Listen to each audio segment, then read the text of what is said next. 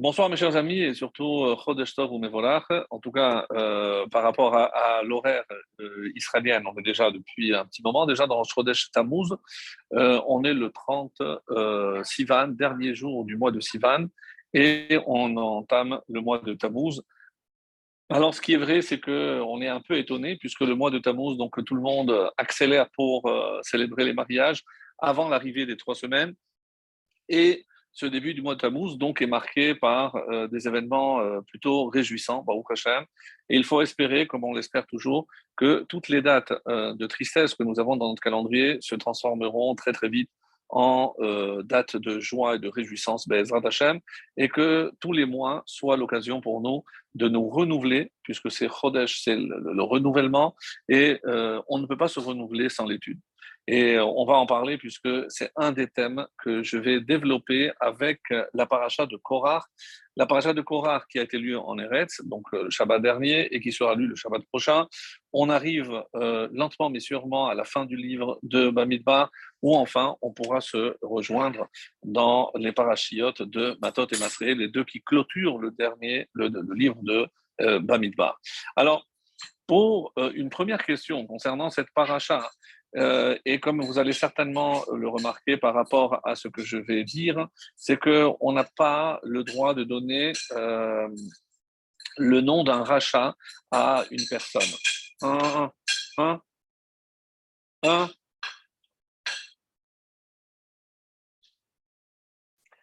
Et ce qui est encore très étonnant, comment se fait-il qu'on a donné le nom d'un rachat à, euh, la paracha entière? Donc, euh, à la limite, une personne qui n'est pas éternelle, puisque la personne disparaîtra, mais une paracha euh, est marquée du sceau de l'éternité, puisque faisant partie de la Torah qui, elle, est éternelle, donc ce nom sera en quelque sorte éternel. Alors, si c'est un vrai rachat, comment imaginer qu'on a donné le nom d'une paracha à Korah? Et euh, par ailleurs, euh, comme nous l'avons déjà fait remarquer les années précédentes, mais cette année, encore une fois, on va aborder euh, à partir d'un nouvel axe, comme on fait, on essaye de faire, en tout cas toujours, d'innover, de rénover, et surtout que la Torah est tellement, tellement riche pour ne pas revenir sur des choses qui ont été déjà dites. Si des fois il y a des redites, c'est parce que j'ai besoin pour exposer on va dire, tout le, processus, le raisonnement que je, veux vous soumettre. Alors, je vais commencer par un texte qui se trouve dans euh, la paracha, dans le traité de Yoma. Dans le traité de Yoma, à la page 38b, il est dit euh, qu'il y avait un monsieur, c'est une famille d'ailleurs, qui avait un don très très particulier. Alors, il s'appelait Ben Kamtsar. Rien à voir avec Kamsa et Bar Kamsa, donc rien à voir. Et on dit que l'Oratzal et Lamed Masakta, il avait une faculté extraordinaire, et c'est comme, comme cela que les Chachamim vont dire sur lui, qu'il était capable de mettre quatre plumes entre ses doigts et écrire un mot de quatre lettres en, même temps. Je ne sais pas si vous imaginez euh, la dextérité extraordinaire pour écrire euh, quatre lettres différentes avec un même mouvement avec une seule main extraordinaire. Et euh, qu'est-ce qu'il y avait de si extraordinaire? Bien, bien sûr, comme vous le savez, le nom de Dieu qui comporte quatre lettres, Yud, Ke, Evav et Ke, alors euh, il est bon. Pourquoi? Parce que entre une lettre et une autre, il peut avoir une pensée. Il peut donc euh, quand il n'y a aucune interruption, aucun hefsek, alors imaginez au moment où il écrit les quatre lettres, évidemment, il n'y a pas le temps de penser à autre chose. Donc, c'était la meilleure des façons d'écrire le nom de Dieu. Alors, on a voulu euh, essayer de lui dire pourquoi tu ne transmets pas ce savoir. Et l'oratin, il a refusé. Alors, qu'est-ce qui est dit sur lui? Al ben kamtsar ne'emar. Voilà ce qui était dit, c'est ce qui est rapporté dans la Gemara. Veshem reshaim yirkav. Le nom des mécréants pourrira sera oublié, sera enterré, donc euh, disparaîtra. Et pourquoi? Amar Rabiel Hazar, Rekvivut Ta'ale. C'est-à-dire que les noms vont pourrir. Et qu'est-ce que ça veut dire littéralement? De l'omaskinan beshemayhu, comme Rachid l'explique, lo yikare Adam livno, shem Adam Racha. On n'a pas le droit de donner à nos enfants le nom d'un rachat. Et par exemple, s'il est vrai que euh, était un nom extrêmement répandu dans, dans le Talmud, chez les Tanaïm, chez les Amoraïm, euh, Tanabi Ishmaël. Alors, comment se fait-il qu'on a pu donner eh ben, on comprend très euh, aisément qu'avec l'apparition de l'islam, euh, en l'an 600, de, pour, pour eux, c'était l'égir. Donc, dès que ce nom est utilisé pour l'islam, donc on a cessé de donner, et c'est pour ça qu'on ne trouve plus de Yishmael chez nous, alors que dans le Talmud, il y en a plein, et que c'était un nom extrêmement courant, et euh, parce que c'était pas encore, on va dire, un, rachat, et on, donnait, ce nom était euh, largement donné. Alors, quand euh, on dit dans Sanhedrin, Korach, pourquoi d'où vient ce nom? Chez Naasa Korcha Israël. il, a, a laissé un vide. Korcha, donc en hébreu, Karachat, c'est aussi la calvitie. Rashi explique pourquoi il a laissé un vide chez Nivleon Adama. Parce qu'ils ont été, comme on va le voir dans cette paracha, engloutis par la terre. Le marchand, un commentaire donc sur la Gemara, nous dit Shemo Naasa Korchab Israël. C'est son nom qui a disparu, puisqu'on ne peut plus le donner, et donc c'est un nom qui va disparaître. Chez Yikra Od Echad Acher Beshemze, parce qu'on n'a pas le droit de donner ce nom à qui que ce soit comme c'est marqué dans Yoma, et c'est la référence au premier texte que je vous ai cité. Donc, de là, on apprend, et c'est encore, ça va renforcer notre question, comment se fait-il alors qu'on a donné ce nom à notre paracha? Alors, loin de nous, mes chers amis, d'imaginer qu'on est en train de juger Korah. Korah, qui fait partie, comme dit le Midrash, piqué à il était extrêmement pas seulement intelligent, mais d'une perspicacité vraiment exceptionnelle. V minos et haya. Et il était aussi le porteur du Aaron. Donc, ce qui euh, fait dire à nos sages, même si tout le monde n'est pas d'accord, c'est qu'un un Lévi était en fonction, puisqu'il fallait une force physique, de, jusqu'à l'âge de 50 ans. Donc, quand est-ce que se déroulent ces événements? Est-ce que c'est euh, il a déjà fait partie, donc il est, on va dire, un Lévi à la retraite, ou alors il est encore un porteur. Alors sachez que euh, c'était un honneur incroyable que c'était certainement le plus haut rang après Moshe et Aaron, c'est ceux qui portaient le Aaron. Et d'ailleurs, pour les nommer, on a sauté une famille, puisque c'était la famille de Kehat et que Gershon était l'aîné et Gershon n'a pas fait partie donc de ceux qui vont porter le, le Aaron, l'arche sainte, puisqu'on a estimé que les descendants de Kehat étaient mieux placés et il en fait partie. Donc quand c'est dans ce sens-là et que lui il est passé avant les, les fils de son, du frère aîné qui était Gershon, il n'a rien trouvé à redire. Mais là du coup, lorsque on va nommer El Tsafan, et comme le feront remarquer beaucoup de nos commentaires. Mais qu'est-ce qui s'est passé? Puisque Aaron, il a été nommé le premier Nissan. Euh, El Safan a été nommé le premier Iyar. Donc, mais c'est presque deux ans après que euh, M. Korar se réveille pour mettre en cause ces, ces nominations. Et avec une phrase extrêmement méchante en disant, regardez cette famille qui vraiment a tout pris Moshe, c'est le roi. Aharon, c'est le Kohen Gadol, le grand prêtre. Bene Echav, les fils de son frère, donc euh, les fils de Aharon. Sgane HaKohanim, c'est les vices, euh, les, prêtres. Et la terouma, le maaser, tout ce qu'on doit prélever, c'est pour eux. Alors, donc évidemment, euh, c'est un petit peu comme si la coupe a débordé et il a estimé que c'en était assez alors ça c'est encore une fois les raisons fallacieuses, c'est des prétextes. Si on analyse plus profondément, d'abord, Korah était d'une grandeur extraordinaire. Rappelez-vous cette phrase qu'on dit toujours, Tzadik katamar yifrah. le juste, il grandit comme un palmier. Et si je prends les dernières lettres, Tzadik, c'est le kouf, katamar, comme un palmier, c'est le resh, Yifrah, il poussera, c'est le chet. Donc, à qui fait allusion ce verset? À Korah. Donc, quoi? Korah, c'est un tzaddik et il va pousser Oui. Mes chers amis, on part de ce principe-là. Avant de dire tout ce qui va suivre, il faut que ce soit bien dans, pardon, bien clair dans nos esprits qu'on parle ici de quelqu'un d'extrêmement grand. Donc, Korah, d'après le Zohar, et c'est le Zohar qui va nous permettre de comprendre un petit peu la portée de ce personnage, donc Korah finalement était dans un temps qui ne correspondait pas à sa vision des choses. En effet, la vision de Korah correspond beaucoup plus à ce que sera les temps, à ce que seront, pardon, ou la venue du Mashiach ou les temps messianiques, lorsque effectivement il y aura un roi, mais au niveau d'Israël, tout le monde aura la même sainteté. Et qu'est-ce qu'il reproche? Qu'est-ce qu'il demande? C'est vrai que tout le monde est saint, Kol Israël, tout, tout juif a une sainteté intrinsèque. Alors qu'est-ce qu'il dérangeait au fond? Euh, Pourquoi s'est-il révolté? Et surtout contre quoi? Et pourquoi c'était tellement grave? Il a mis en cause, on va dire, le, leadership de, de Moshe. Bon, est-ce qu'il mérite la mort pour cela? Il faut analyser et arriver à un point où on se dit c'était impossible de le laisser vivre et il ne pouvait pas non plus mourir d'une mort naturelle parce que, écoutez bien, parce que c'est assez étonnant ce qu'on va dire, c'est que lorsqu'on lit Pirkei Avot, Maxime des Pères, chapitre 5, où là-bas on nous donne la liste de tout ce qui a été créé, précisément euh, Ben Hashmashot, euh, le sixième jour de la création, donc on est vendredi, après le coucher du soleil et avant la nuit. Donc, ce qu'on appelle, nous, Ben Hashemashot. C'est ce temps de doute? Est-ce que c'est le jour? Est-ce que c'est la nuit? Est-ce que c'est les deux? Ben entre Shemashot, les astres.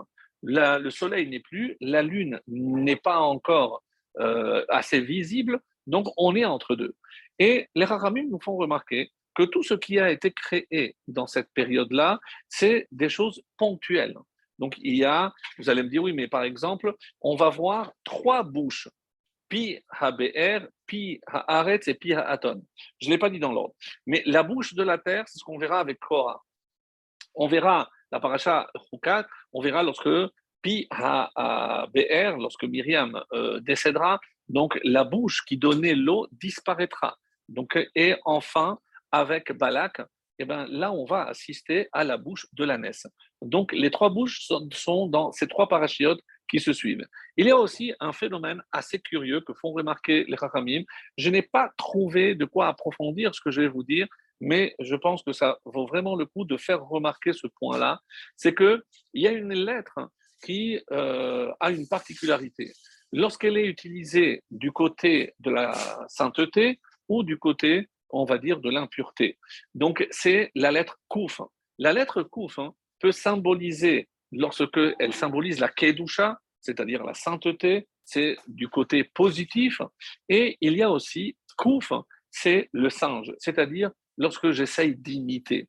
Alors, vous allez remarquer que dans cette paracha, Korach, le Kouf est au début.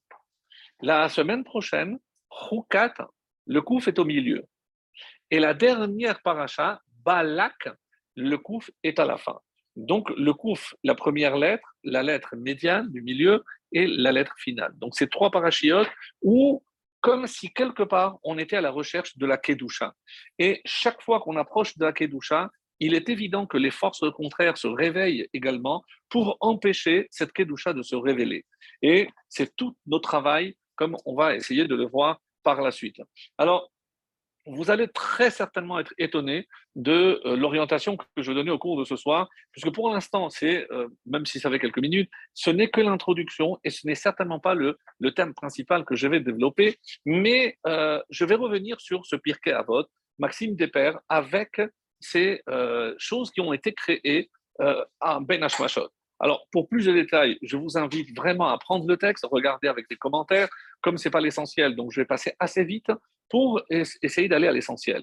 Donc, de quoi est-il question? Par exemple, eh ben, il, y a, il y en a qui disent que c'est le, le, le, bélier de Abraham qui est apparu, donc les trois bouches dont on a parlé. Il y a également les lettres, l'écriture, euh, donc plusieurs choses qui euh, véritablement donc nous étonnent. Et pourquoi, si c'était des choses indispensables, pourquoi les avoir créées à ce moment précis?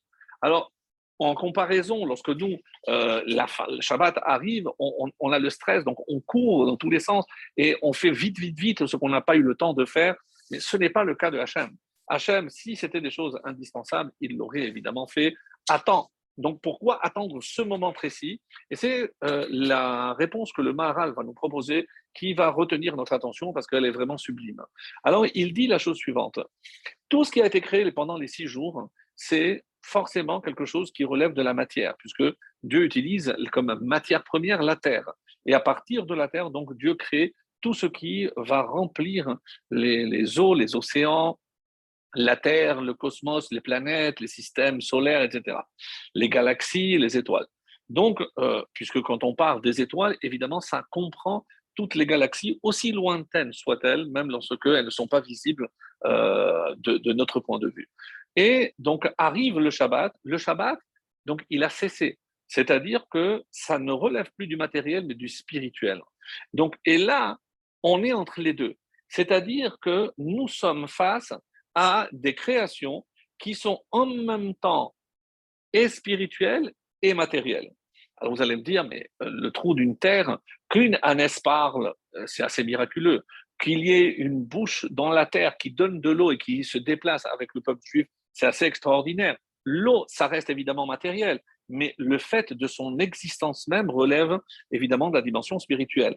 Pour ce qui est de ce trou, alors vous allez me dire, bon, bah, c'est un trou comme lorsqu'il y a un tremblement de terre ou autre. Non. Lisez les Midrashim qui disent que ça, a fonctionné comme un aspirateur. C'est-à-dire que même si euh, avait prêté un objet, aussi petit soit-il, comme disent les Chachamim, une, aiguille, eh ben, au moment où Korach a été avalé par la terre, l'aiguille, peu importe à qui il l'avait prêté, elle a volé et elle a rejoint tous ceux qui sont tombés et ont été engloutis dans la terre. C'est-à-dire là, il y a un phénomène qui ne relève plus du matériel, bien sûr, c'est du spirituel.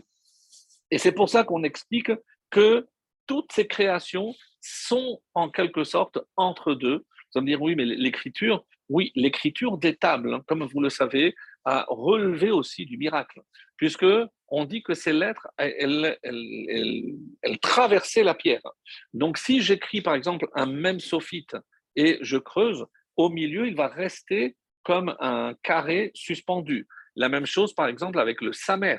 Si je fais un samer et je grave dans la pierre et que je traverse toute la pierre, il va rester comme une sorte de cylindre au milieu. Comment il tient?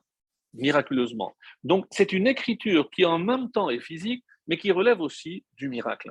Donc de là, je déduis que tout ce qui comprenait ces deux dimensions eh ben, ne pouvait être créé qu'à ce moment-là où on est entre le matériel et le spirituel. Et il va être question ce soir d'une mitzvah qu'on aime beaucoup, mais qui, euh, en quelque sorte, euh, est déduite de ce que je viens de dire. Puisque si nous sommes à une période où on s'approche du spirituel et on abandonne le matériel. C'est-à-dire que les repas, par exemple, de Shabbat, eh ben, eux ne relèvent plus forcément du matériel, mais plus du spirituel. Donc, et on sait que chaque repas de Shabbat a une vertu particulière pour nous sauver des, euh, des douleurs de l'enfantement du Mashiach, de Gog et Magog, donc, et euh, de, de, pour avoir Triatametim, donc, chaque, euh, chaque repas est pour nous sauver aussi de dîner Gehinam. Donc, j'ai cité quatre choses parce qu'il y a aussi un quatrième repas. Quel est ce quatrième repas? C'est celui qui suit le Shabbat, qui s'appelle Melave Malka. Melave Malka, euh, quand on accompagne soit la reine, soit on avait expliqué à une autre occasion, c'est le roi David qui, en sachant qu'il devait mourir le Shabbat, chaque fois que le Shabbat terminait, vous voyez qu'il était en vie, et donc il faisait un repas pour remercier Hachem parce qu'il savait qu'il avait encore une semaine à vivre et puisque il devait mourir comme il le savait le Shabbat. Donc de là, on dit que tout ce qui suit le Shabbat, finalement, c'est lorsqu'on part du monde spirituel pour rentrer à nouveau dans le monde matériel. Et qu'est-ce qui fait cette distinction? Avec quoi je passe du Kodesh vers le Chol? Donc avec une mitzvah qui s'appelle la Havdalah.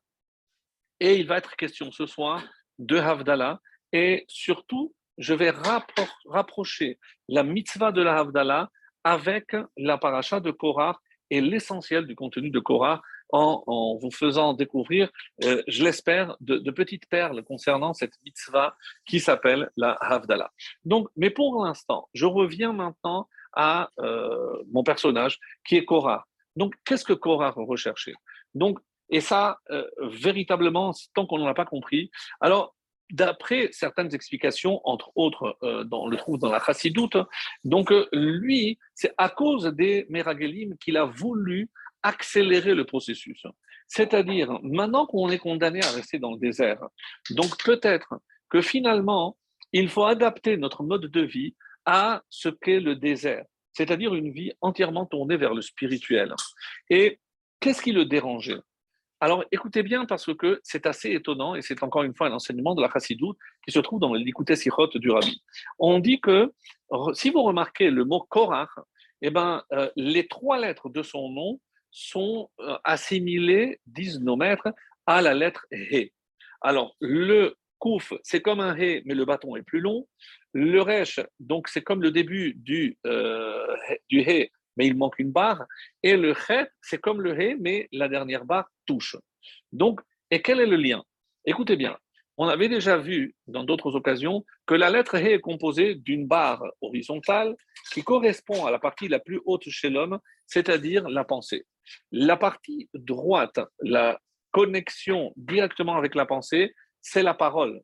La parole doit obligatoirement être connectée avec la pensée je ne peux pas parler quand euh, les gens disent je ne pensais pas ce que j'ai dit. Mais oui, mais au moment où tu l'as dit, tu es obligé de penser. Si tu ne penses pas, la bouche ne fonctionne pas en mode euh, indépendant. Il n'y a pas de pilote automatique. Donc la bouche, ce qu'elle dit, c'est ce que le, cerveau lui ordonne. Donc ça, il n'y a pas de. Alors, euh, il n'avait peut-être pas l'intention de le dire comme il l'a dit, etc. Mais c'est forcément connecté. Et à quoi correspond la barre de gauche, celle qui n'arrive pas? C'est l'action. Alors, l'action, est souvent déconnecté et de la pensée et de la parole. Alors, est-ce que c'est positif ou négatif? Alors, attention, parce que évidemment qu'on va effectivement, comme euh, si je dis que l'action d'un juif, ce sont les mitzvot, donc il faut que la mitzvah, évidemment qu'il y ait une kavana, il faut que je, que je connecte. D'ailleurs, vous remarquerez que lorsque je fais une mitzvah, je fais une bracha, il y a la pensée et il y a l'action ensuite. Donc, chez Korah, qu'est-ce qu'il disait? Si je considère que ce qu'il y a de plus haut, c'est l'étude de la Torah, pourquoi j'ai besoin de d'agir? Pourquoi l'action? Alors, il est passé dans les deux extrêmes. Écoutez, regardez le kouf. Le kouf, donc il y a les, la barre d'en haut, la barre de droite, mais là où ça aurait dû s'arrêter, dans le kouf, le trait pénètre encore plus bas. Qu'est-ce que ça symbolise? C'est lorsque on va s'immerger dans l'action. Et qu'est-ce qu'il va dire lui? Qu'un juif qui est connecté avec Hachem par la pensée, eh ben, il suffit, peu importe ce qu'il fait, il a la même sainteté, il n'a plus besoin d'étudier. S'il agit, eh ben, lui, il a besoin d'agir, donc il n'a plus besoin d'étudier. Donc ça, c'est un peu la lettre Kouf. Alors, après, il y a la lettre Chet. Donc, qu'est-ce qu'il la lettre Chet C'est l'action, mais l'action qui est connectée à la pensée. Qu'est-ce qu'on dit dans l'aspect négatif des choses? C'est pourquoi l'action doit être déconnectée de la pensée? Parce que je ne fais que lorsque je comprends. C'est-à-dire, qui ordonne l'action? C'est mon cerveau. Donc, la différence, c'est que lorsque je vais agir, je vais faire une mitzvah, je, le fais parce que c'est mon cerveau qui l'ordonne. Ça, c'est le chet, ça, c'est la faute. Donc, ça, c'est justement le problème de Korah, c'est qu'il voulait tout expliquer. Et euh, la preuve, c'est que les, les, exemples qu'il va donner, il va dire, mais c'est pas logique. Si tout est bleu, pourquoi je dois mettre un fil? Dans une maison où il y a plein de cifrés Torah, qu'est-ce que ça va faire euh, une, une Donc, euh, il y a aussi un troisième exemple qui n'est pas donné par Rashi, mais dans le Midrash, on dit que si quelqu'un a une petite tache qui est grise, donc vraiment comme une petite pièce, alors il est impur, et si tout le corps est touché, il n'est pas, pas impur. Donc, il, il met en cause une certaine logique Qu'est-ce qu'il veut mettre en avant avec ces exemples? C'est que la logique humaine hein, donc a aussi sa place. C'est-à-dire que lui, il veut agir en fonction de la logique. Vous comprenez, mes chers amis, comment c'est dangereux, comment c'est grave. C'est-à-dire il a ouvert une brèche, et c'est le cas de le dire, puisque comme il a ouvert une brèche dans la Torah, eh bien la Torah va ouvrir une brèche pour l'avaler. Parce que c'est extrêmement grave d'imaginer que je puisse chercher une explication à toutes les mitzvot, essayer de comprendre la logique, la logique humaine. Et là, qu'est-ce qu'on arrive? Regardez le Resh. Le Resh, il a dit, ben, Ré, il manque, il n'y a plus d'action. Alors, j'ai plus besoin d'agir. Il n'y a plus besoin de mitzvot. Je peux me connecter avec Hachem. Et, et c'est pour ça que d'après sa logique, si j'ai tout, tout bleu ciel, qu'est-ce que j'ai besoin d'un fil eh ben, Je mets le fil parce qu'Hachem l'a ordonné. Donc, la robe, c'est en quelque sorte, c'est euh, la mitzvah. Et le, fil bleu, explique la chassidou, c'est le bitoul, c'est l'annulation devant Hachem. Même si je ne comprends pas, je suis obligé de faire. Pourquoi? Parce que c'est une mitzvah. Qu'est-ce que Kohar vient et prétend? Eh bien, si je ne comprends pas la logique, pourquoi je vais faire? Mais où ça peut amener? Et ça peut amener, mes amis, aux réformés, aux libéraux et à tout ce qui va voir le jour par la suite, où on met en avant la logique humaine avant la logique divine. Il n'y a pas cette notion de bitoul, d'annulation, parce que si je n'ai pas besoin de, de, mettre un fil bleu, mais c'est parce que Dieu me l'a demandé. C'est une mitzvah, c'est une ordonnance, c'est un commandement. Donc, et à regarder l'apparition de la chrétienté, qu'est-ce que ça donne? La suppression pure et simple de tous les commandements. Je peux me connecter avec Hachem avec mon cœur, ou même, même pas avec ma pensée, qu'avec mon cœur. Donc, vous comprenez que ce qui est caché derrière l'argumentaire de Korah, alors peut-être pas à son niveau à lui, mais Moshe ne pouvait pas laisser faire une chose pareille, et c'est pour ça que sa sanction va être exemplaire. Et vous allez revenir donc à la même question, mais alors comment on a donné le nom de la paracha Alors, une des raisons qui a fait que euh, Korah a osé aller de l'avant avec sa révolte, hein, c'est qu'il a vu par Ruach HaKodesh. Oui, il avait le Ruach HaKodesh, mes amis. Ruach HaKodesh, la vision prophétique, il avait euh, cet esprit supérieur qui lui permettait de voir des choses. Donc, c'est de ça, on, parle de, de quelqu'un d'extrêmement, extrêmement élevé. Qu'est-ce qu'il a vu?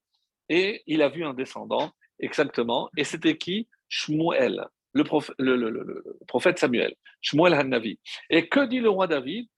Euh, Moshe et Aaron ou Shmuel Bekor Eshemon. Donc il y a Moshe et Aaron et il y a Shmuel parmi ceux qui invoquent le nom de Dieu et on a mis Moshe Aaron au même niveau que Moël.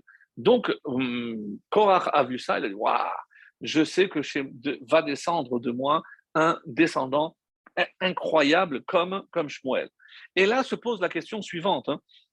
Vous remarquerez qu'il y a beaucoup de questions, mais comme vous n'avez pas la parole, donc les questions, c'est moi qui les pose. Et euh, une des questions, c'est qu'on a vu tout au long de l'histoire du peuple juif que lorsqu'il y avait un personnage qui peut-être laissait à désirer, mais on savait qu'il détenait en lui des gènes extrêmement importantes. Je vais prendre un exemple, Lot. Lot avait en lui, sans rentrer encore une fois dans tous les détails, les gènes de deux peuples, Ammon et Moab. Et ces deux peuples verront le jour parce que de l'un va descendre Ruth, qui sera la grand-mère de David Ameller, et euh, de euh, Ammon, Naama qui sera la femme de, du roi Salomon. Et donc, pour perpétuer la lignée davidique jusqu'au jusqu'au. Donc, quand on analyse l'attitude de Abraham par rapport à Lot, alors il aurait pu le laisser se, se, débrouiller. Non. Pourquoi explique nos maîtres que euh, Abraham prêtait tellement attention qu'il a, fait sortir avec lui à un moment donné pour qu'il ne soit pas de mauvaise influence. Ils se sont séparés. Mais même malgré cette séparation, il a dit, mais le jour où tu as besoin, je serai là. Donc on est venu, le palite, euh, le palite c'est le survivant, il y en a qui disent que c'est Og, le, géant, qui est venu dire à, Abraham, sache que Lot a été fait prisonnier. Donc hum, Abraham n'hésite pas une seconde, il va livrer la bataille pour aller délivrer son neveu Lot. Et tout ceci parce que on a besoin de le cajoler pour préserver justement cette descendance extraordinaire. Alors, si euh, Korah a vu par Roi qu'il allait y avoir euh, un descendant comme, comme Shmuel, ben, comment Moshe a pris le risque de le faire périr et de perdre par la même occasion un descendant comme Shmuel? Vous allez me dire non, mais il a vu aussi. Non, il y a une règle, mes amis, c'est que la Teshuvah ne peut être vue que par Hachem. Même celui qui a le roi Hakodesh, je ne peux pas voir si quelqu'un va faire Teshuvah, ça n'existe pas. Donc ne me dites pas, ah, Moshe a vu par. La preuve, c'est qu'avant même de porter atteinte à un Égyptien, il s'est retourné, c'est-à-dire il s'est retourné, il a vu si dans ses descendants, il y allait y avoir quelqu'un qui ferait qu'il mériterait de vivre. Mais ce n'était pas le cas. Et c'est pour ça qu'il s'est permis de tuer cet Égyptien. Donc, ici, Moshe a vu que Shmuel allait descendre. Comment il a pris ce risque? Ça, c'est la question. Et il y a d'autres exemples de notre tradition aussi très intéressantes, mais bon, ça, nous éloigne du thème, mais c'est tellement, tellement intéressant.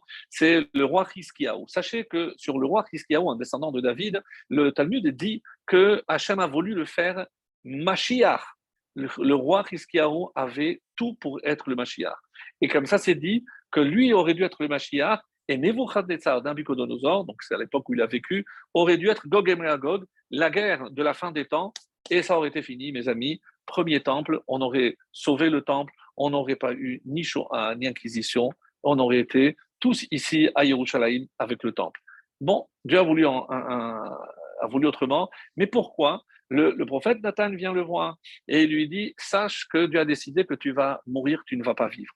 Pourquoi ces deux expressions Tu vas mourir ici-bas et tu ne prends, tu n'auras pas le, le, monde futur. Je dis Mais qu'est-ce qu'il y a Qu'est-ce qui est si grave? Il lui a dit Eh bien, sache que tu n'as pas accompli la mitzvah de Piria Verivia, de croître et multiplier. Mes amis, la mitzvah n'est pas de se marier, c'est d'avoir des enfants. Et pourquoi je souligne ce point-là?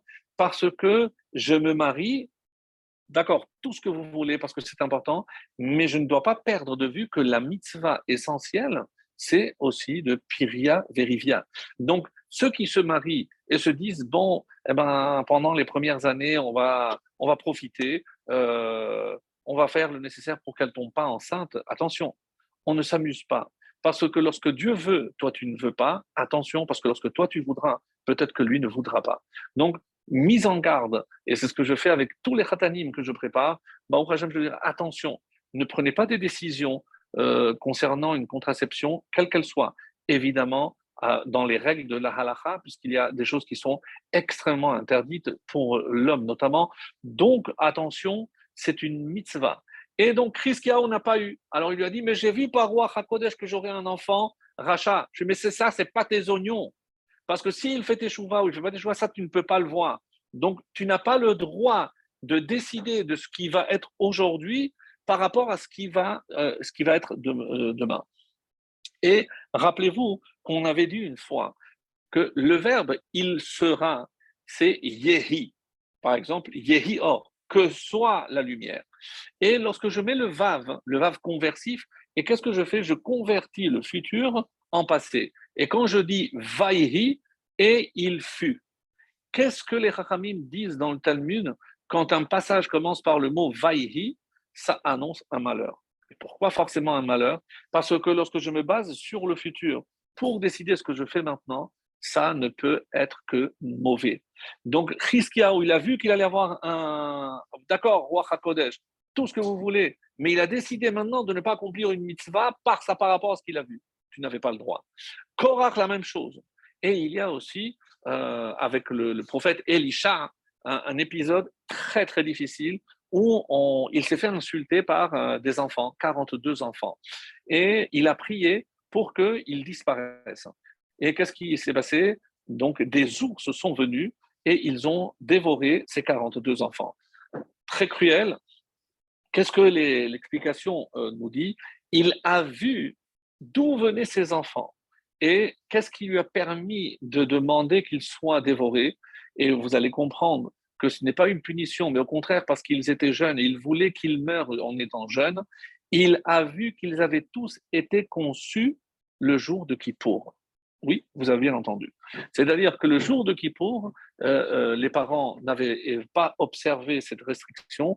La femme était tombée enceinte le soir de Kippour et ça a donné ses enfants qui malheureusement, donc, euh, et il a prié pour qu'ils meurent, pour qu'ils puissent faire une capara, un tikkun en étant jeune, avant de grandir et de faire encore des choses beaucoup plus graves. Donc ça, je ferme la parenthèse.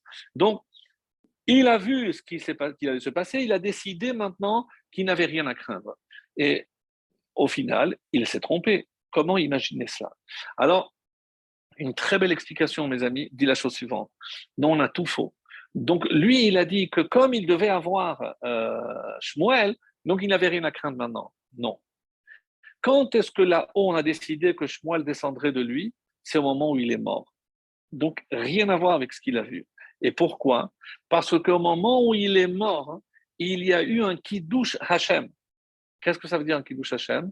Ça répond à la question pourquoi il a attendu deux ans pour se révolter? Parce qu'il savait que deux ans auparavant, Moshe avait un indice de popularité qui était qu'il il avait la côte. Donc jamais on n'aurait entendu. Mais maintenant qu'il y a eu les explorateurs, maintenant qu'ils étaient condamnés à rester dans le désert, maintenant qu'ils savaient qu'ils allaient tous mourir. Donc la cote de popularité de Moshe était au plus bas. Il a dit c'est le maintenant. Donc c'est un, vrai opportuniste. Il s'est dit c'est le moment pour attaquer Moshe puisque euh, n'a pas la côte. Donc c'est ce qu'il s'est dit. Mais au moment où il est mort, qu'est-ce que la mort de Korah a prouvé aux yeux de tout le peuple? Ça a fait un kiddush Hacham incroyable parce que tout ce qu'il a voulu, c'est exactement l'inverse par cette attitude et par cette mort, c'est euh, on a réhabilité et Moshe et Aaron et aux yeux de tout le peuple. Donc ils ont été réhabilités. Donc de cette mort est sorti un kiddush Hachem. Et qu'est-ce que Hachem a dit à ce moment-là à Korah? Puisque par ta mort, tu as permis un kiddush Hachem à Moshe et à Aaron, ben sache qu'il y aura un descendant qui sera l'équivalent de Moshe Aaron. Mais c'est une sorte de récompense et c'est pour ça qu'on considère que même si la vie de Korah n'a pas été prise en exemple, mais c'est sa mort qui est prise en exemple. Et c'est pour ça qu'il fallait une mort un petit peu hors du commun, hors norme. Et c'est ce que Moshe demande pour que l'on comprenne que sa faute était très grave, mais qu'à travers sa mort, eh ben, il y allait avoir quelque chose de positif. Et c'est pour nous enseigner tout cela que cette paracha porte son nom. Comme la Gemara dira aussi quelque chose de très surprenant, les amis, est-ce que vous savez ce qui s'est passé avec les descendants, les descendants de Haman? Oui, Haman Aracha. On dit qu'ils enseignaient la Torah à Bnebrak. Oui, vous avez bien entendu. Et il n'y a pas aujourd'hui des descendants de nazis qui se sont convertis au judaïsme. Pourquoi vous vous étonnez? Parce que, et c'est ça ce que je disais d'ailleurs le vendredi euh, dernier, c'est que le seul qui peut sortir du pur de l'impur, c'est l'unique, c'est Akadosh Baruch comme c'est rapporté dans Iyov. Donc, quelque part, il y a toujours un peu de lumière, même dans l'obscurité. Et comment je peux imaginer que quelqu'un va dire Baruch Haman, on va bénir Haman? Oui, parce que grâce à lui, le peuple a fait une teshuva exceptionnelle. Le peuple, à cette époque-là, a reçu encore la Torah de son plein gré. On a une fête extraordinaire. Et tout ça grâce à qui? Grâce à Haman. Donc il y a toujours quelque chose de positif pour ceux qui savent et veulent le voir. Voilà pour euh, cette question et ce, premier volet qui, euh, pour moi, était important. Maintenant, je voulais dire aussi par rapport à euh, ces exemples qu'il a pris, Korah, il a pris l'exemple du vêtement, tout, tout bleu avec le fil. Il a pris un exemple, une maison avec des rouleaux de Torah, est-ce que je dois mettre la mezouza? Et il a pris aussi un troisième exemple par rapport à la tâche, c'est-à-dire le corps. Qu'est-ce que vous remarquez? C'est les trois qui sont touchés par une faute très grave, la maison, l'habit et le corps, vous avez trouvé, c'est de la Shonara. Cette explication très belle est du Kliyaka qui nous fait remarquer que tout ce qu'on doit et on peut reprocher à Korah, c'est la façon d'exprimer les choses, la façon de demander des choses, c'est qu'il y a toujours, c'était empreinte de la Hara, c'est toujours de manière négative, comme les, les d'ailleurs, et c'est ce qui a fait que, donc finalement, il a pris ces trois exemples sans le vouloir, pour nous dire, eh ben remarque, c'est comme s'il était, mais beaucoup plus grave, parce que lui-même, il ne sera pas frappé de lèpre, mais en cas de la Shonara, c'est ces trois choses qui sont, qui sont touchées. Alors, et maintenant, euh, pour introduire la, deuxième partie, euh, c'est celle que je voulais euh, à, tout prix partager avec vous, c'est l'expression de Moshe lorsque il vient et il dit la réponse qu'il va donner, Boker Beyoda Hashem et Le matin viendra et Dieu fera connaître. Donc, quand tout le monde vient la nuit, alors on se dit pourquoi il faut attendre le matin? Alors, il y a une, histoire euh, très intéressante qui est, euh, qui est rapportée au nom de Rabbi Yehuda et Chassid, qui nous dit qu'il ne faut jamais juger la nuit et jamais prendre de décision hâtive la nuit. Nous, nous avons en français un dérivé de cela, c'est que la nuit porte conseil. Et il y avait quelqu'un donc qui, à qui son, son, père n'arrêtait pas de dire Attention, mon fils, tu veux un conseil, jamais ne prendre de décision le soir, attends le lendemain matin. Très bien. Et donc, il a fait un voyage. Euh, et malheureusement, donc ça, son bateau a chaviré. Donc, euh, au lieu de un ou deux ans, il a mis presque plus de dix ans avant qu'il revienne. Non, même 14. 14 ans Et vous allez comprendre pourquoi. Parce que euh, il est parti donc la première année de son mariage, mais il ignorait que sa femme était enceinte. Lorsque, au bout de 14 ans, la première chose, il avait hâte évidemment de retrouver euh, sa maison, sa femme, et il arrive et il entend sa femme parler avec un autre homme, et euh, il a voulu dégainer et tuer les deux, et il s'est rappelé ce que son père lui a dit. Il a dit non, je ne vais rien faire, il est parti, il a trouvé euh, où passer la nuit. Le lendemain, il est allé à la choule. Et quand les gens l'ont vu, ah, Mazalto, Mazalto. Pourquoi Mazalto? Parce que je suis en vie. Non, ben, il y a quelques, quelques mois, ton fils a fait euh, la bar. Mon fils? Ben Oui. Ah, tu ne savais pas? Oui, Baruch Hashem, tu as eu un fils. Et il a tout compris. En fait, sa femme, elle parlait à son fils qui aujourd'hui avait dépassé 13 ans, qui avait mué la voix et il pensait que c'était un autre homme. Donc, faire très très attention à, cela. Et il y a une autre, une autre histoire aussi euh, très belle, et je termine avec les histoires parce qu'elle est très belle. C'est quelqu'un qui voyageait, il devait voyager de Bavel en Israël et euh, un jour, à un moment donné, il s'est arrêté et il a vu deux oiseaux se disputer, donc se chamailler à un moment donné, donc un oiseau pique l'autre avec son bec, hop, il le voit, il tombe à terre. Ah, selon toute apparence, il était mort. Le deuxième s'envole et il revient avec un rameau, avec des herbes qu'il met dans son bec. Il s'approche de l'oiseau qui est mort et l'oiseau, dès qu'il sent cette odeur, hop, il revit et les deux partent en volant comme si rien ne s'était passé. Il se jette sur cette herbe, il dit, mais c'est, c'est, incroyable, j'ai la possibilité de faire triatamétine. Ah, après il a un doute. Mais peut-être ça marche avec des petits poids, donc 100 grammes, 150 grammes, peut-être qu'avec un homme, ça ne va pas marcher. Alors il a dit, Hachem, montre-moi si euh, ça va marcher.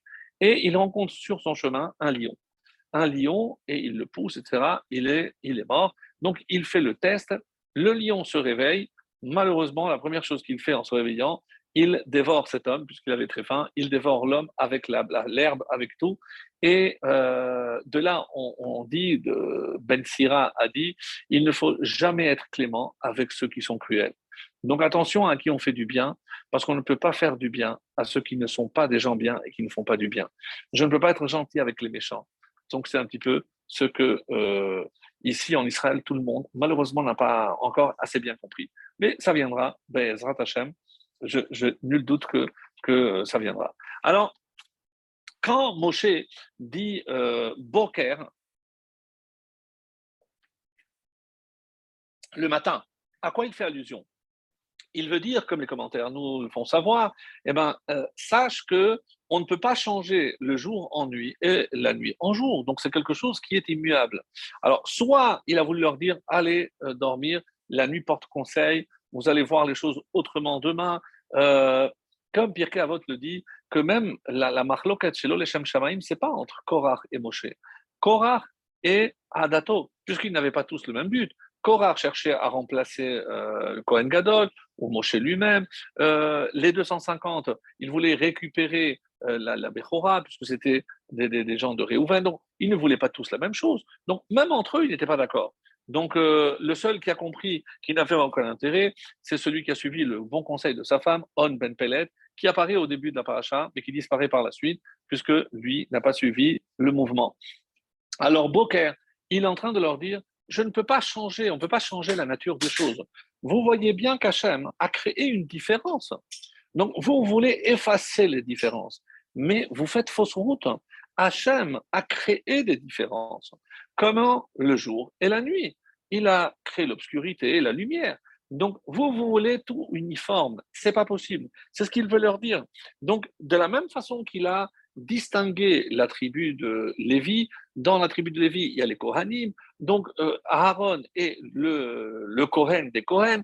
Donc, c'est comme ça, c'est comme ça que Hachem a voulu les choses. Mais depuis de la création, Dieu a mis des différences.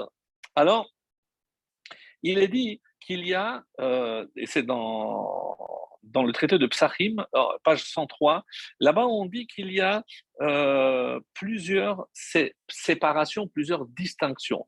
Et où est-ce qu'on les retrouve en parlant de ces différences? Kodesh et donc entre le sacré et le profane, Israël et les nations, la lumière et l'obscurité, et le septième jour avec les autres jours de la semaine. c'est exactement les quatre termes qui sont choisis pour la Havdalah. Et oui, vous avez compris. Donc, la Havdalah reprend donc ces différences. C'est vrai qu'il y a euh, d'autres différences qui sont rapportées et on dit qu'il ne faut pas rajouter parce que c'est comme ça qu'il faut le faire. Il y a entre le tamé et le tahor, en tout cas, c'est les différences que Dieu a faites dans la Torah entre le pur et l'impur, les eaux d'en haut et les eaux d'en bas, et la terre et, et la, terre ferme et la mer, et ensuite euh, la différence entre les Kohanim, les Lévi'im et l'Israël. Donc, c'est toutes les différences qui existent, il n'en existe pas d'autres, et on n'a pas le droit de rajouter d'autres différences. Alors, on arrive maintenant euh, à euh, samedi soir. Donc, pourquoi? Parce que c'est cette différenciation que Korach, en quelque sorte, voulait effacer. Il n'y a pas de distinction entre le Kodesh et le Chol. Si quelqu'un travaille, eh ben, par ce travail, il peut être connecté à Dieu, il n'a pas besoin d'étudier de, la Torah. Euh, donc, le, Israël normal euh, n'est pas pire que quelqu'un comme un Cohen qui est constamment immergé dans la Avoda, dans le, culte d'Hachem, dans le temple. Donc, il voulait mettre tout le monde sur le même pied d'égalité. Et ça, comme euh, on va le voir, il y a un, problème à cela. Juste un petit exemple de ce que l'on doit faire juste à Motsai Shabbat avant même la Havdalah. On dit qu'il y a euh, quelque chose qu'il est bon de faire et qui est une ségoula pour le Shalom Bayit. Alors, pour ceux qui veulent, hein, euh, c'est dans un livre qui s'appelle Amer Minhagim. C'est la raison des Minhagim, des coutumes. Et dans, euh, c'est par thème, c'est extrêmement intéressant. Et, bon, il faudrait euh, tellement, tellement voir parce qu'il y a tellement de choses. Et ici, on nous dit euh, qu'il est bon, d'après le, le, Maril, une coutume, euh, que, voilà, Aminhag, Yamim, celui qui veut que sa femme vive longtemps, Yirpol Hatalit Shabbat Kodesh. Il doit plier le, le talit le euh, Shabbat. Donc, euh, quand on termine le samedi matin, on le plie, on le met en boule, on le plie à l'envers, on le garde, et Motsai Shabbat, donc on le plie, on le met à l'endroit et on le range jusqu'au Shabbat prochain. Pourquoi? Parce qu'il rapporte une coutume selon laquelle c'est la femme qui offre le talit au khatan et c'est très important parce qu'il cite un verset, parce que dans le talit, il y a 32 fils. Oui, donc euh, 8, 4 coins, 4 fois 8, 32. Et c'est euh, le, le, verset Noef Isha Lev. Celui qui trompe sa femme, c'est celui qui manque de cœur. Pourquoi il manque de cœur? Parce que elle, quand elle lui a donné le talit, c'est comme si elle donnait le cœur. L'amedbet, lève, c'est le cœur. Et c'est pour ça qu'il s'entoure. Et chaque fois qu'il s'entoure, il associe sa femme dans la tfila. Et ça, ce qui est très beau. Im chaser halev routine. S'il manque le, cœur, ça veut dire qu'il manque quelque part le talit. Il n'a pas accordé de l'importance au talit que sa femme lui a donné. Et c'est pour ça que, comment c'est marqué ici, que euh, miseba akpada ishmor atalit techef Shabbat. C'est pour ça qu'il y a une akpada, que c'est bien de le faire tout de suite après la fin de Shabbat. Et qu'est-ce que ça prouve?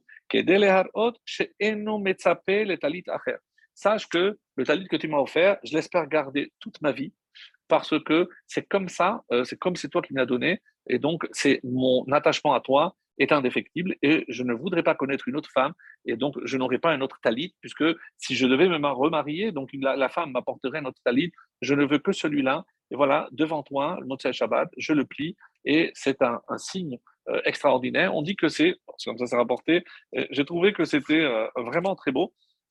En tout cas, c'est parmi tout ce qui est rapporté dans ce livre par rapport à cela, et on, on a d'autres petites choses aussi. alors, pourquoi il y en a qui disent que, sans rentrer dans cette explication, c'est parce que dès que le Shabbat se termine, c'est bien, comme à la fin de Kippour, de commencer par une mitzvah. Alors la mitzvah, c'est de, de plier le talib pour s'occuper en quelque sorte d'une mitzvah juste avant même la, la. Et c'est comme ça que certains le pliaient juste après la Hamida. Donc on n'attendait pas rentrer à la maison. Donc juste après la Hamida, chef Besseter, donc on pouvait déjà euh, le, plier. Et d'après le Zohar, sachez que si on n'a pas plié, c'est pas bien de le mettre et vous avez certainement vu des gens qui secouent. Pourquoi? Parce qu'il y a ce qu'on appelle les clipotes, il y a des forces négatives. Et rappelez-vous toujours ce qu'on dit que où est-ce que les forces négatives attaquent le plus? C'est le couple. Donc, il fera tout pour séparer le couple. Et donc, comme ce talit est le symbole justement de euh, l'affection et l'union entre le mari et sa femme, eh ben, euh, c'est comme si les forces négatives voulaient s'attraper. Et ce geste que je fais de secouer littéralement le talit avant, c'est pour évacuer toutes ces forces négatives qui euh, veulent me séparer de ma femme. Donc, à, réfléchir. Et c'est pour ça que de là, on dit, d'après cet enseignement profond du Zohar, que c'est une ségoula de, pour, le shalom de plier le talit. Alors, on arrive maintenant, donc on a plié le talit, très bien, on s'assoit, on va commencer la Havdalah. Et la Havdalah, pour maintenir cette distinction que Dieu a faite dans la création, et c'est une réponse en quelque sorte à Korach. Et dans la paracha, il y a un verbe, et vous y penserez lorsque vous l'écouterez, mitor azot. Séparez-vous. C'est-à-dire que, qu'est-ce qu'il a voulu faire Korach? Korach a voulu unir ou uniformiser tout le monde. Non. Qu'est-ce que Moshe demande? Hibadelu, séparez-vous vous ne pouvez pas rester. Et Aïda, ici utilisé sous forme négative, parce que c'est tous ceux qui vont périr engloutis par la terre. Donc, hibadelu, donc séparez-vous. Et c'est le même terme que, bien sûr, que la, la Havdalah. Alors, euh, comment se passe l'ordre de la Havdalah? Alors, il y a, comme vous le savez, un ordre, la bracha sur le vin, la bracha sur Bessamim, l'odeur, la bracha sur le feu que je vois, et après, je termine avec la Havdalah. Donc, je monte, c'est le cerveau. Très intéressant parce que normalement, le vendredi, je commence à l'envers. Donc, quand je rentre, je vois les bougies. Il y en a qui ont l'habitude de, sentir avant de faire le kidouche et après, je fais le kidouche. Pour la sortie du Shabbat, d'abord à Yayin, Bessamim, Meoreaesh et Havdalah. Et l'Avdala, c'est le cerveau, puisque j'ai besoin de ce qu'on appelle le da'at, la, conscience, la connaissance, pour savoir distinguer entre deux choses.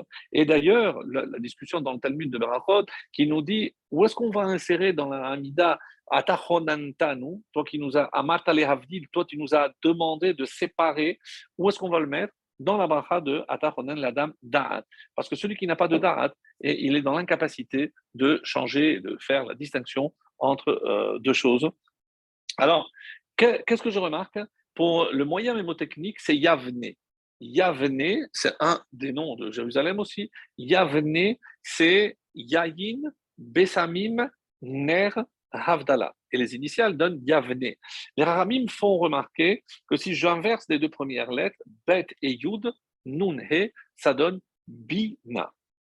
L'abina, c'est justement ben, c'est cette euh, distinction que je peux faire, euh, différenciation. Donc l'abina, donc cette compréhension, tout qui me permet de, séparer les choses. Alors, une coutume très rare, puisque chez les séfarades, on le fait autrement, mais le Rama nous dit qu'il était coutume de prendre des gouttes de vin et de le jeter par terre.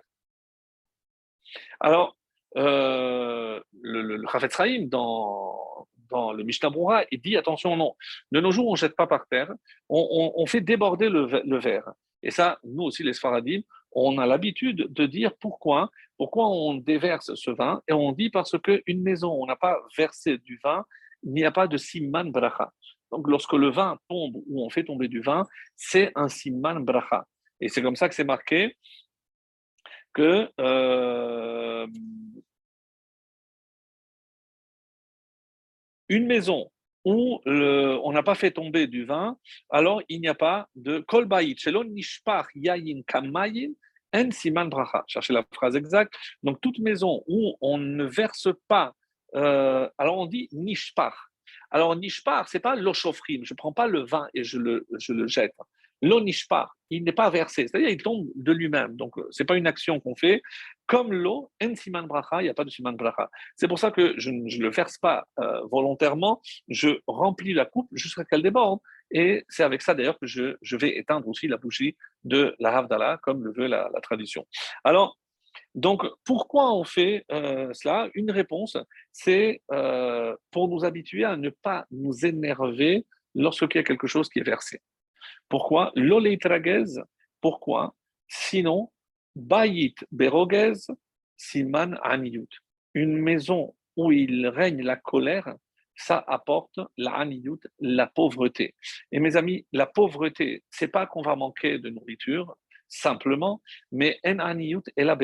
Comme il y a marqué que le vrai pauvre, celui qui n'a pas de da'at, qui n'a pas de conscience pour apprécier ce qu'il a, pour apprécier euh, qu'il ne lui manque rien. Donc, il ne peut pas voir la bracha parce que malheureusement, euh, il, est toujours en colère, il est toujours comme celui qui, euh, qui est toujours jaloux de ce que l'autre a, il est toujours en train de convoiter les, les, les biens de l'autre. Donc, c'est quelqu'un qui n'aura pas de satisfaction, et même s'il ne lui manque pas, mais il est considéré comme un pauvre parce qu'il n'est jamais satisfait de ce qu'il a. En tout cas, c'est comme ça que c'est rapporté.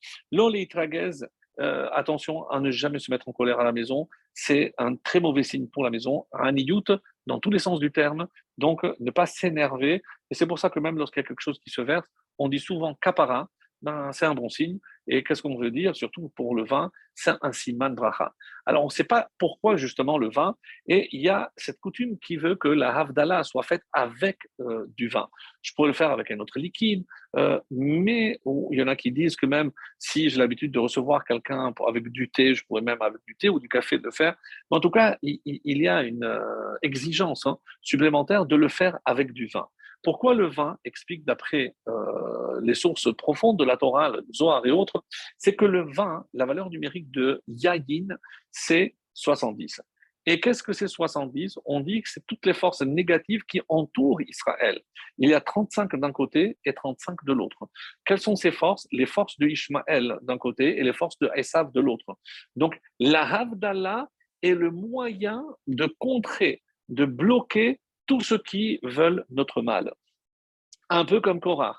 Et d'ailleurs, c'est comme ça qu'on va expliquer pourquoi on jette le vin, pour donner leur part, comme c'est marqué, la tête, Chelkam, à la, les, les, les Korach Curieux, qu'est-ce que ça veut dire? Comment je donne euh, leur part à Korach en, leur jetant du vin? Est-ce que c'est simplement parce que le vin ici est le symbole de la Havdalah? Toi, tu as voulu effacer les différences. Nous, on maintient avec la Havdalah ces différences. C'est ce qu'on veut dire par là. Ou alors, comme le euh, Recanati, un, grand kabbaliste italien, qui cite un Zohar très étonnant qui nous dit que tous les vendredis, tous les samedis soirs, pardon, il y a un esprit maléfique qui sort du Sheol et qui essaye, donc comme ça c'est marqué, Mashrit, qui essaye de faire du mal à Israël. Et pourquoi? Juste à Moshe Shabbat, la preuve, c'est que Shabbat, on est protégé. Shabbat, on ne peut pas nous atteindre. Et même le, le, le, le a eu du mal à prendre l'âme de David s'il n'avait pas euh, fait le, malin, il a, il a fait il a entendu une, une, branche craquer, il a dit Ouh, c'est un juif qui est en train de, de, transgresser le Shabbat. Il s'est interrompu et c'est comme ça qu'il est mort, en essayant de sauver un juif, d'après une explication très belle. Quoi qu'il en soit, le Mashrit, il veut faire du mal à Israël. Pourquoi? Parce que tant qu'on fait le Shabbat, mes amis, on est intouchable. Et c'est pour ça qu'il a attendu patiemment que la Shabbat prenne fin. Et c'est pour ça que tout, tout le, le, le, le, thème de la Havdalah est ici extrêmement important. Parce que c'est à travers la Havdalah, qu'est-ce qu'on fait? On, vient justement lutter contre ce mashrit qui ne peut pas nous toucher grâce à la. Et comme ça, c'est marqué de Zohar, par les Bessamim, par les mitzvot et les brachot que je fais, j'éloigne ce mashrit ou je le renvoie au Sheol. Et qui se trouve au Sheol? Eh bien, au Sheol, c'est là-bas que Korah est, euh, tombé et c'est là-bas que je le renvoie. C'est comme ça que c'est euh, marqué, là où euh, Korah comme c'est marqué, Sheola. Ils sont descendus vivants dans, dans le Sheol. Alors, donc, qu'est-ce qu'il euh, qu'est-ce est question ici? Donc, pour euh, la Havdalah, pour revenir à, cette notion, qu'est-ce qu'on va remarquer? Qu'il y a quatre éléments le vin, Bessamim, la bougie et euh, la Havdalah, la bracha de la Havdalah. Vient Rabbi Bechaye et nous dit qu'est-ce que je remarque? Donc, c'est que c'est après Shabbat, j'entame le dimanche qui est le premier jour de la création, et c'est comme si je récréais le monde et je vois à travers les éléments de la Havdalah des éléments de la création. Et c'est le Rabbi Bachaye qui me donne une très belle explication. Il nous dit Bereshit Au début donc de la création, Dieu a placé le ciel et la terre, et sur la terre, parce que tout ça c'était pour créer l'homme. Et qu'est-ce qu'il a créé? Il a créé le Gan Eden. Et au centre du Gan Eden, qu'est-ce qu'il a créé? L'arbre. L'arbre duquel il ne devait pas manger. Et quel était cet arbre? D'après une tradition, c'était le vin, c'était la vigne comme on dit que euh, Chava avait pris, avait écrasé les raisins et avait donné à boire à son mari. Donc, Yayin correspond donc à, au Gan Eden qui a été créé au début de la création. Bessamim, c'est l'odeur. Il y a un mot au début de la création qui s'appelle Veruach Elohim alpene merachef et alpene Ruach, il y avait un vent, un vent, certains disent que c'est le vent du Mashiach, et curieusement on dit que le Mashiach va juger par l'odorat. Donc comme ça c'est marqué. Donc Ruach, c'est aussi un vent, c'est aussi une odeur. Réar, et on dit que ça correspond à Bessamim, la deuxième. Ner, la lumière. Alors, d'après le Midrash, on sait que euh, il a eu peur que après sa faute, il reste dans l'obscurité. Dieu lui a demandé de prendre deux pierres. Il lui a montré comment on pouvait créer la lumière. Boré me oré, c'est pour ça que c'est au pluriel. Il a créé plusieurs lumières. Et ça, c'est par rapport à Yeri Or, par rapport au premier jour de la création. C'est la, création de la lumière. Et la Havdalah, qu'est-ce qui a marqué? À la fin de la création, Vayavdel, il a séparé ben Haor ou Ben Hachocher, entre la lumière, et c'est la première des séparations. Donc, pour bien marquer et pour contredire Korah, qui voulait effacer les différences, non, tu te trompes. C'est Vayavdel qui a séparé, c'est Hachem. On nous fait remarquer que il y a 52 Shabbatot dans un an, donc il y a 52 fois on fait la Havdalah. Et le mot Vayavdel, il a séparé, Vayavdel, valeur numérique 52. Incroyable, mais vrai. Donc pour montrer à quel point c'est Balatourim, Évidemment qu'il explique ça en détail pour ceux qui veulent plus de détails encore, mais 52 euh, pour bien marquer donc cette différence entre le Kodesh et le Chol, comme nous venons de le dire. Alors, euh, il y a par rapport à, cette volonté d'effacer aussi les différences un texte magnifique dans le Talmud. Donc on est euh, traité de Shabbat, page 119, Kouf Tête à Moudbet. Il y a toute une page qui nous dit pourquoi la ville de Jérusalem a été détruite. Vraiment, pour ceux qui veulent, il y a plusieurs causes, euh, entre autres, Bishvil Shebit Lubat Inokot Shel Bet parce qu'on a détourné les, les, jeunes écoliers, ceux qui étudient la Torah, euh, comme le, il rapporte de, des versets pour appuyer chaque, chacune des raisons. Dès que les enfants, les petits-enfants n'étudient pas la Torah, la ville de Jérusalem a été détruite. Une autre cause, c'est parce qu'on a méprisé les sages de la Torah. Mais celle qui m'intéresse moi, c'est quoi? Yitzhak, Yerushalayim Katan Vegadol. La ville de Yerushalayim n'a été détruite uniquement parce que on plaçait le grand et le petit au même niveau. Il n'y a pas de différence entre les adultes et les enfants. Et le verset, Veaya Karam Kakohen et il en sera avec le peuple comme pour le Kohen. Donc on a voulu, il n'y a plus Korah, il n'y a plus de Kohen, il a plus tout le monde est pareil. Et qu'est-ce qui a marqué après? Ortif Batré, juste après, euh, c'est euh, dans le prophète Jérémie, au chapitre 6. Et qu'est-ce qui a marqué? Et la terre sera entièrement vidée. Parce qu'on n'a pas fait de séparation, parce qu'on n'a pas su respecter justement le respect qui est dû aux adultes on ne peut pas euh, se comporter avec un enfant comme avec un adulte et un, adulte avec un enfant. C'est pas pareil. Je, dois garder cette différence, la différence entre l'homme et la femme, la différence. Dès que j'essaye d'effacer ces, différences, euh, d'ailleurs, il y a un, un maral extraordinaire qui nous dit que dans tout ce que Dieu a créé, il y, a, marqué une différence. Il y a le minéral, le végétal, l'animal et évidemment l'homme. Mais vient le, le Maharal dit pour bien marquer la différence, il y a toujours un élément entre les deux qui est entre les deux. Par exemple, entre le minéral et le végétal, il cite les algues. Donc, bon, avec un terme un peu scientifique, mais ça correspond aux algues. On, on pourrait croire que c'est comme une sorte de minéral, mais on sait que c'est plus du végétal. Entre le végétal et l'animal, on a des plantes carnivores assez curieux, mais c'est pour nous montrer qu'il y a deux. Entre l'homme, euh, l'animal et l'homme, que, dit le Maral ici Le singe. Le singe, donc, il fait un petit peu le lien entre les deux. C'est pour bien marquer la différence, il faut toujours quelque, chose qui fasse, qui fasse le lien. En tout cas, c'est, on ne peut pas tous être pareils. Dieu nous a créés différents et vouloir effacer ces différences, c'est faire être encore les adeptes de Korah. On ne peut pas séparer ou effacer les différences entre les hommes et les femmes. On ne peut pas séparer et effacer les différences entre un homme et son prochain, entre un adulte et un enfant. C'est inconcevable. Inconcevable. Et c'est euh, la raison qui est rapportée ici dans le Talmud. Alors, lorsque euh, Dieu a dit qu'il fallait euh, donc faire ces séparations, donc, on arrive justement à, la conclusion de notre cours et euh, pour nous rappeler quelque chose d'extraordinaire. et comme c'est rapporté d'ailleurs dans, dans l'État amer Minhagim, au, sujet de la Havdalah, euh, à la fin du thème de Shabbat, concernant la Havdalah, il, est écrit que, euh, vous l'avez déjà entendu, puisque à plusieurs reprises ça, a été, ça a été dit, c'est que euh, tac, tac. Euh, concernant le, le, fait de ne pas goûter la Havdalah. De ne pas goûter la Havdalah. Alors, qui ne goûte pas la Havdalah? Alors, je pensais que je l'avais marqué ici, mais euh, je me rends compte que je ne l'ai pas noté.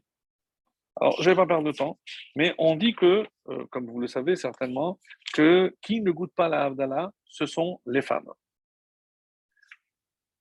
Voilà, ici, c'est Tam Shenoagim le kapel talit Shabbat, kedel itasek mitzvah miyad. Ce que j'avais dit, pourquoi on fait, euh, on plie le talit pour nous occuper d'une mitzvah. Euh, az gedola ce que je dis, vous le trouvez ici. Euh, et si on ne le fait pas, euh, juste, c'est grand, un grand danger. Pourquoi? Qui a behatalit. Parce qu'il y a les kelipot, des forces négatives qui s'attachent au talit. C'est comme ça qu'il a marqué. Veim shachar velo kipel miyad. Lorsque le lendemain, il va, s'il utilise le même talit, Il faut qu'il le secoue voilà, c'est ce que j'avais dit de tête. Et donc, comme à la Hamida, j'ai fait l'Avdallah, après l'Avdallah, je peux tout de suite le faire. Et euh, voilà les, différents pourquoi à ce moment-là, je, dois le faire euh, tout de suite après. Voilà, j'ai trouvé. Euh, voilà. Tam, mon Tam, Nashim Shotim Kos Shel Havdalah pourquoi les femmes n'ont pas l'habitude de boire, vous l'avez déjà certainement entendu, puisque c'est quelque chose de courant, les femmes ne goûtent pas la Havdalah. Alors c'est curieux pourquoi? Zal, les Chachamim m'ont dit, comme on l'a déjà cité, l'arbre euh, avec lequel Adam a fauté, c'était précisément la vigne, donc c'était des raisins. Ve'ameru melamed venatnalo. Donc, ce que j'ai dit, mais je préfère vous le lire. Vous voyez que euh, je, n'invente pas, même si vous savez. Donc, c'est pour nous dire qu'elle a écrasé des raisins pour lui donner. Et comme il a voulu, elle a voulu faire cette différence, mais Adam, comme ça, c'est euh, rapporté. Euh, il y en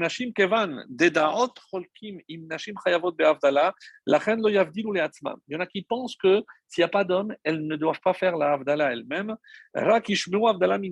Elles écoutent la Havdalah qu'un homme fait. ויש ללמדם שאמרו המבדיל בין קודש לחול בלא שם מלכות, קודם שהם עשו et c'est pour ça qu'il est bon que la femme dise Baruch Hamavdil ben Kodesh Lechol, et dès que la fin de Shabbat, et elle peut après commencer la vaisselle et faire ce qu'elle a à faire.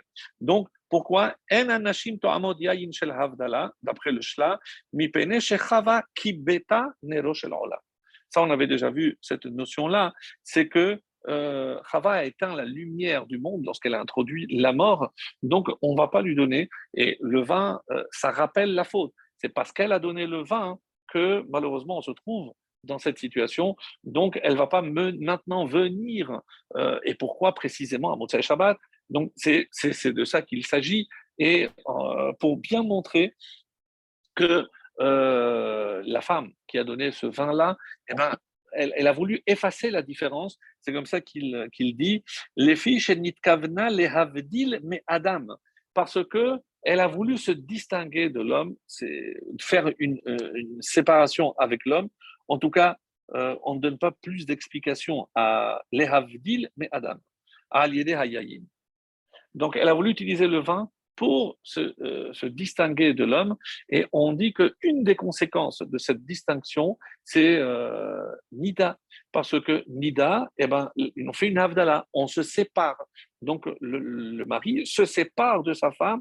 Et pourquoi Nida est venue? Parce qu'elle a fauté, parce qu'elle a donné du vin, etc. Donc, comme ça, c'est marqué.